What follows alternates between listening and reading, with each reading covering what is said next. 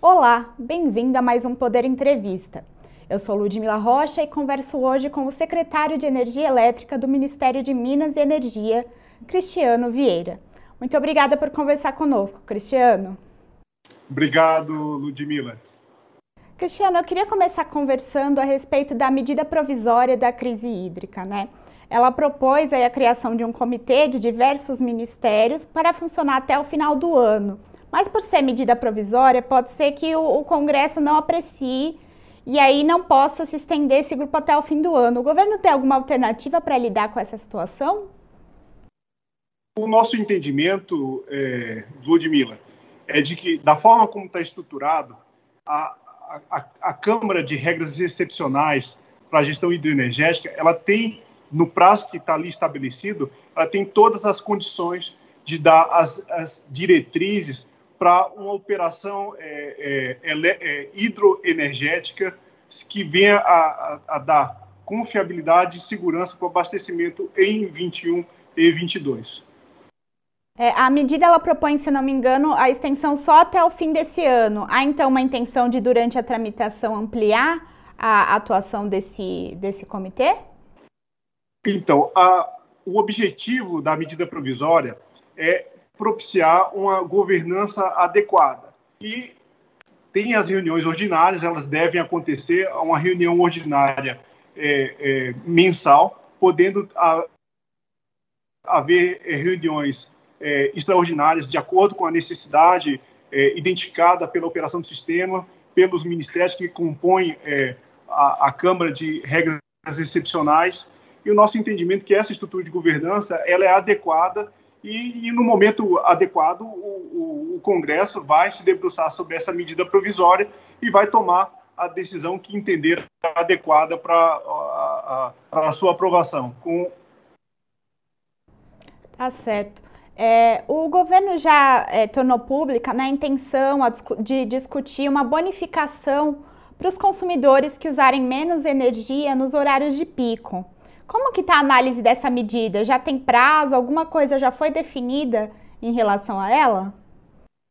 As equipes técnicas aqui do Ministério de Minas e Energia estão é, em reuniões é, é, com tanto com a indústria, com representantes de associações da indústria, principalmente formatando uma proposta de programa voluntário de resposta da demanda com consumidores industriais, com a participação do operador nacional do sistema, da Câmara de Comercialização de Energia Elétrica, ANEL e EPE.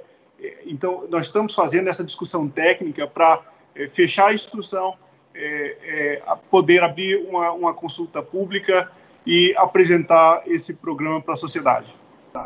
E tem algum prazo para que essa consulta pública seja aberta ou ainda não? Então, a nossa expectativa é concluir esse trabalho em julho.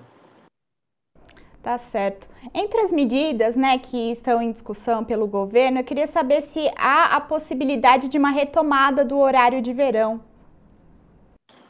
Esse, esse, essa, essa possibilidade ela não é, não não não está na nossa na nossa agenda de trabalho. Por quê? Foi feito um estudo e o estudo que foi é, embasou, o estudo técnico que embasou a, a o ajuste, a, retirada do horário de verão, ele mostrou que é, não há uma economia significativa, porque o horário de ponta de carga do sistema, da, do, do, do, do, sistema, hoje ele está no meio da tarde. Então não tem, não, não há ganhos significativos com a mudança, com a adoção de um horário de verão. Certo. Eu queria falar um pouquinho com o senhor sobre a nossa matriz elétrica, né? É, a crise hídrica nos afeta tanto porque a maior parte, a nossa principal fonte é hidráulica. Mas quem, o governo aposta aí na diversificação da nossa matriz energética, mas os defensores da energia hidráulica falam que, na verdade, falta reservatório. Como que o governo se coloca nessa discussão? Haverá um incentivo para a construção de hidrelétricas com reservatórios nos próximos anos?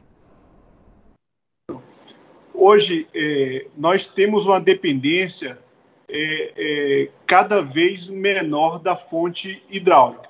Em 2001, nós tínhamos uma dependência é, bastante acentuada. 85% da nossa matriz elétrica era composta por usinas hidrelétricas. quando a gente olha é, 2021, esse percentual está reduzido para 61%.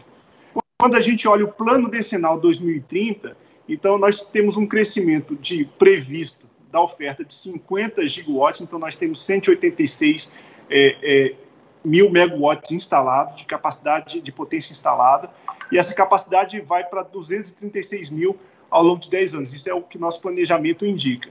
E a participação da fonte hidrelétrica ao final desse horizonte, em 2030, ela cai para 49%, e aumentando a participação da fonte solar e da fonte eólica, então renováveis não hídricas, mantendo a vocação renovável da nossa matriz. Então, essa diversificação é que dá mais, é, trará maior segurança para o abastecimento. Então, uma dependência é, de, de fontes mais diversificadas. E esse caminho a gente está construindo.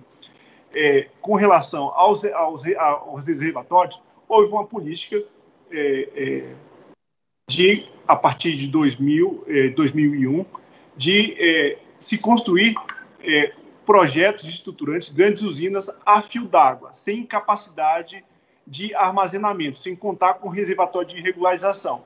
Então, na, na nossa, na visão do Ministério, é, entendemos que é, isso é importante e que esse é um debate que tem que ser retomado. A gente entende, sabe que é um, é um debate que é, envolve outras, é, é, é, outros órgãos que não somente o setor elétrico, então temos que discutir também questões ambientais, questões de usos múltiplos da água, né?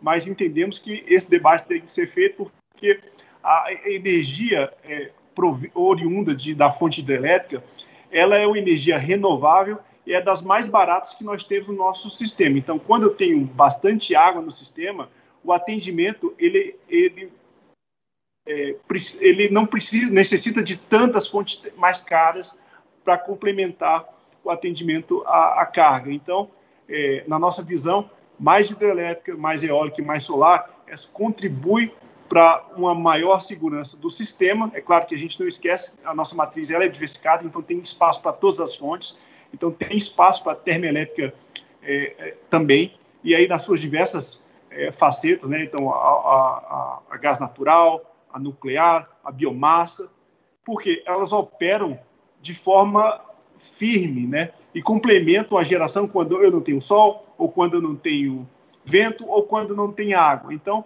há espaço para todas essas fontes. Apostamos na diversificação da nossa matriz, nosso planejamento indica a, essa diversificação entendemos que eh, reservatórios de regularização são um componente importante também nessa estratégia e a sua presença ela tem que ser rediscutida e até estimulada. É, o senhor comentou essa questão da diversificação né, da nossa matriz e o governo aposta também na ampliação da energia nuclear com a conclusão de Angra 3. Alguns críticos, no entanto, apontam que esse projeto é muito obsoleto por ter sido feito na década de 70 e também bastante caro.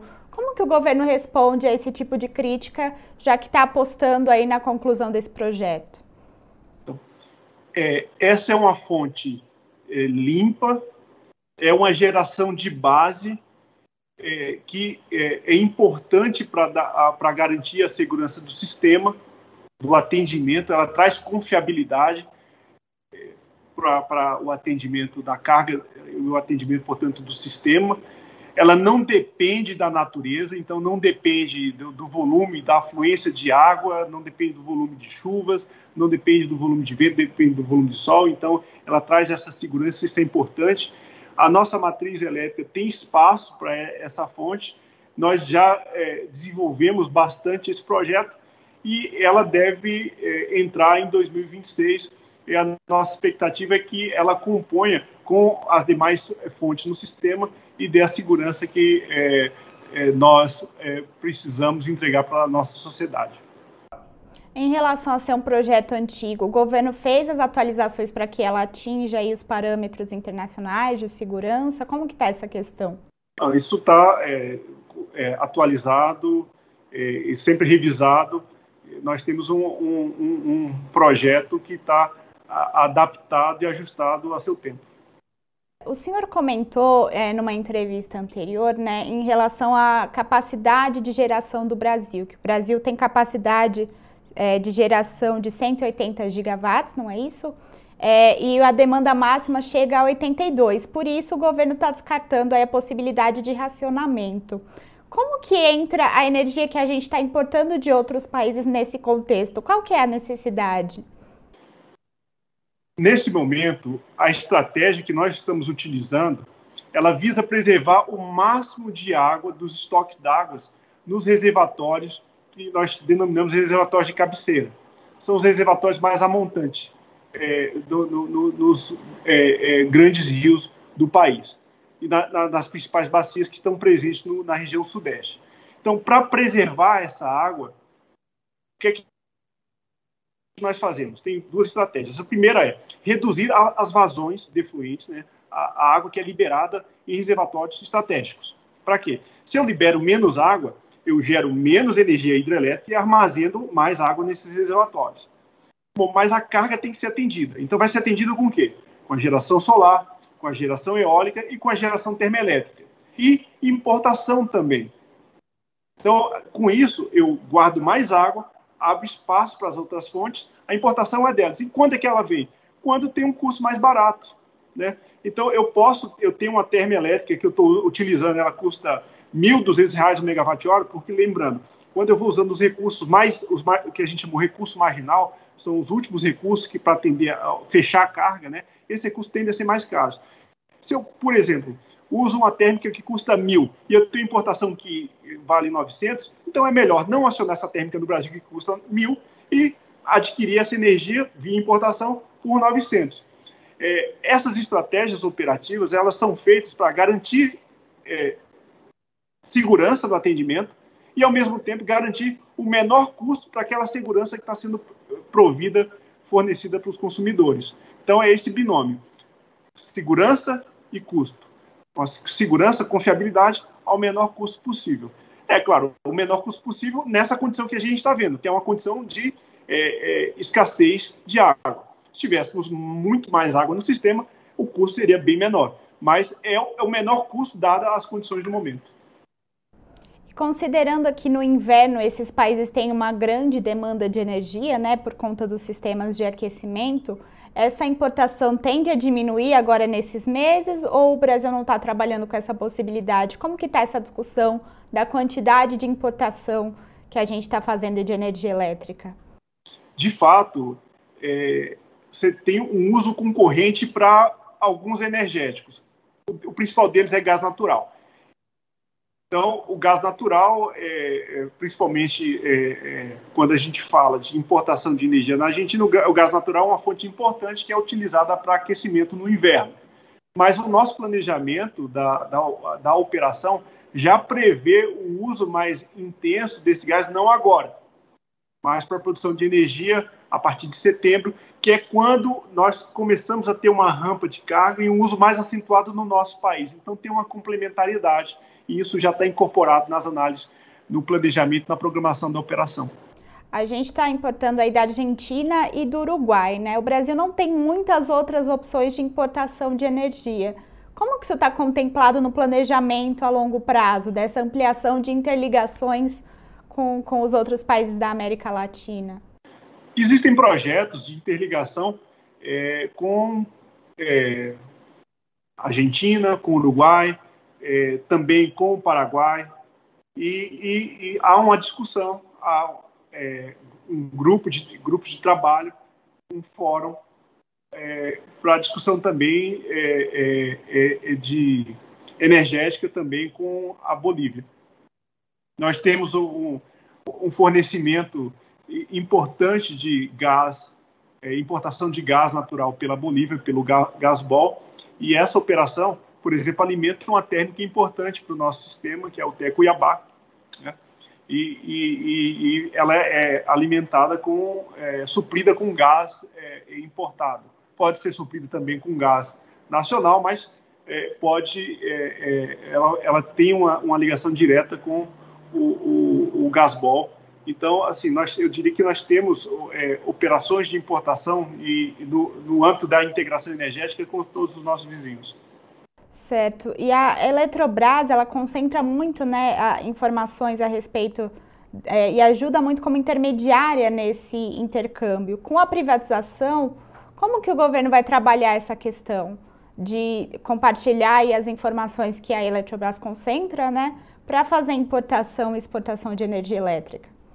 Hoje em dia, é, Ludmila, nós temos um arcabouço é, normativo que pra, para o qual é, é, é indiferente a, a questão da, da, da, propriedade do ativo, se é estatal ou privado. Então, nós temos operações é, com agentes privados e com agentes é, estatais. Isso não, não tem é, essa é, uma distinção. Tá?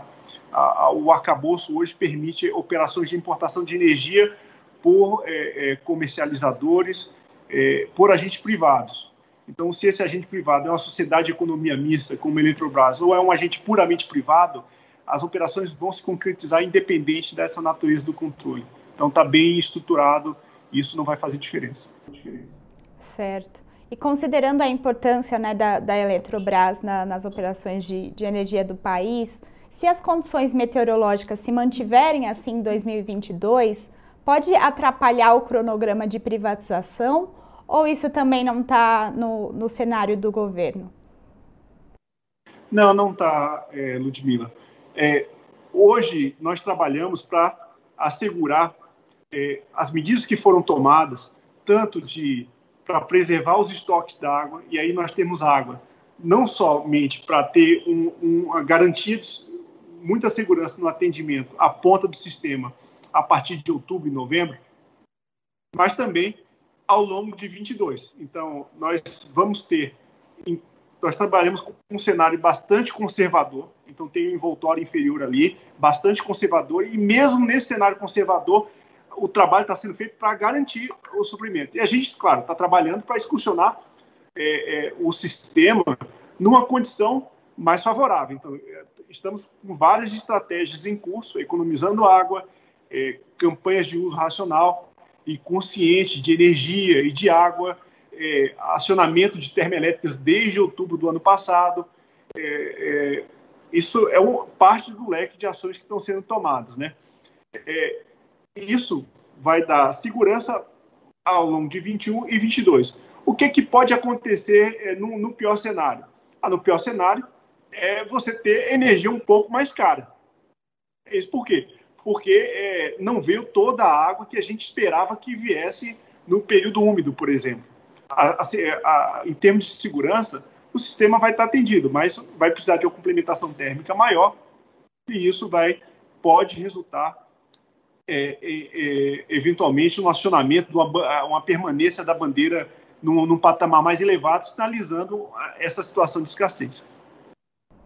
É, considerando aí essa possibilidade né, da permanência da bandeira 2, que já teve um reajuste de 52% feito pela ANEEL e que vai ter uma nova discussão agora ao longo do mês de julho, é, o governo avalia alguma forma de bonificação ou desconto fora a indústria, porque a população brasileira está né, tá sendo bastante impactada por essas altas?